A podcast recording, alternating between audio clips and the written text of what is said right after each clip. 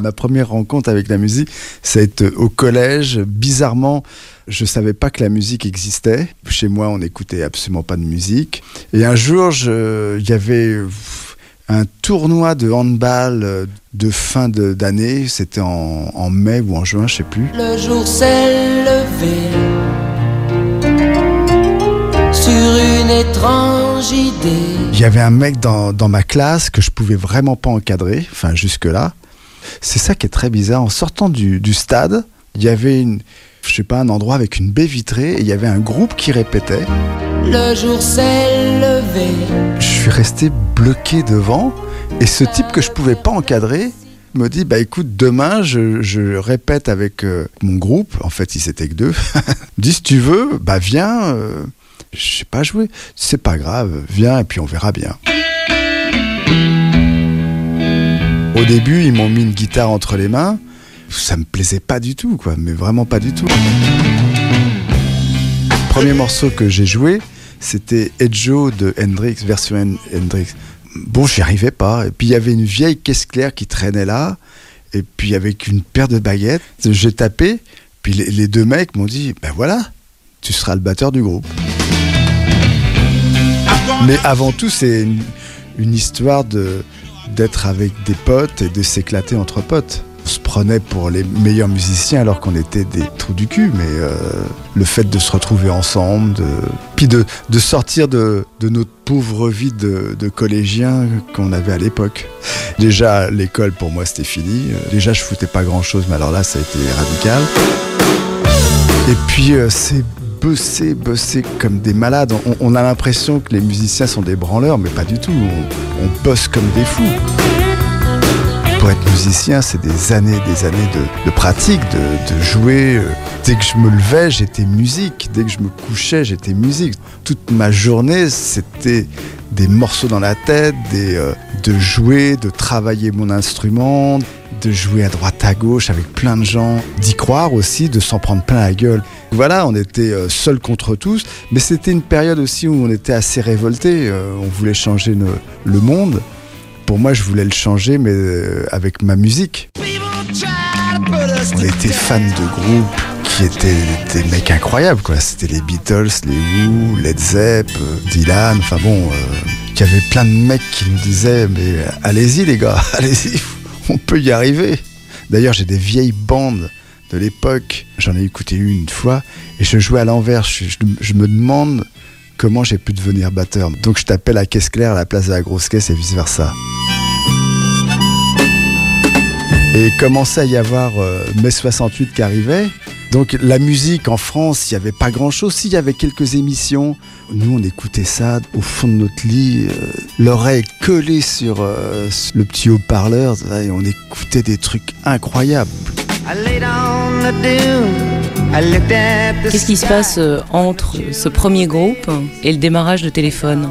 Bah, Des années fantastiques, de galère, de joie, de peine, de se dire on n'y arrivera jamais, puis de se dire mais je vous emmerde tous, si on y arrivera, et euh, d'aller aussi dans des maisons de disques, ça ça n'a pas changé, t'amènes ta cassette et puis le mec qui te dit mais ça marchera jamais. C'est ce qu'on m'a dit aussi d'ailleurs pour téléphone. Hein. Les mecs m'ont dit mais le rock en français ça marchera jamais.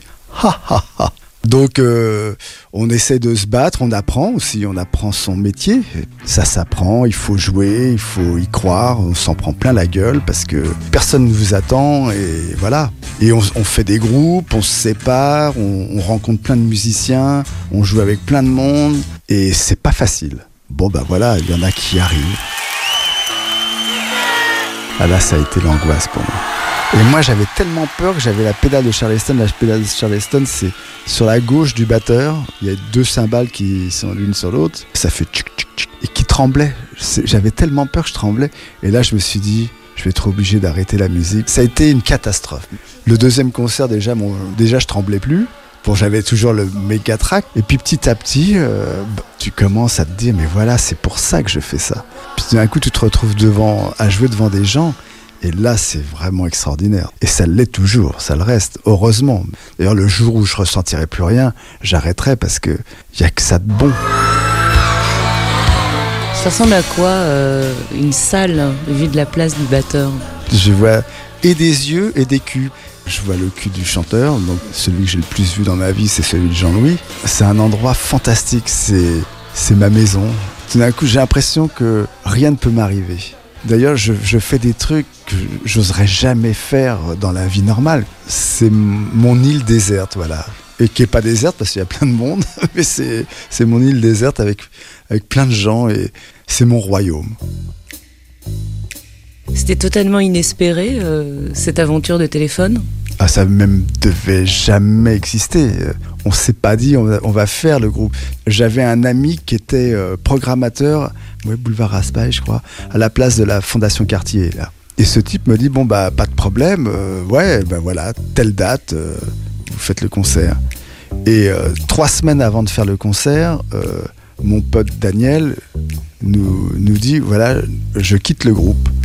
Ah alors là c'était tout s'effondrait. Donc le, soir ou le lendemain, j'appelle Jean-Louis et je lui dis écoute, euh, tant pis, mais on, fait quand même le concert. Par contre, on n'était que deux. Donc je dis il faut quand même qu'on trouve des musiciens. Et, euh, et voilà, un jour il m'appelle et puis il me dit ben voilà, j'ai Louis et Corinne. Et je dis à Jean-Louis mais ok, pas de problème. Donc on a répété dans la cave de chez mes parents. Et on a fait le concert et à l'époque on n'avait pas de nom puisque c'était que pour un concert donc on mettait des points d'exclamation partout.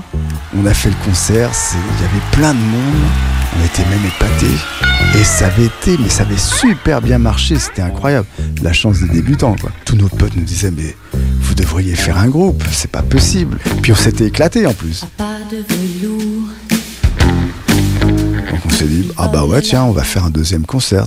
C'est comme ça qu'on s'est appelé Téléphone je suis content de ce qu'on a fait, de ce que j'ai fait, de ce qu'on a fait, de voilà, de notre parcours.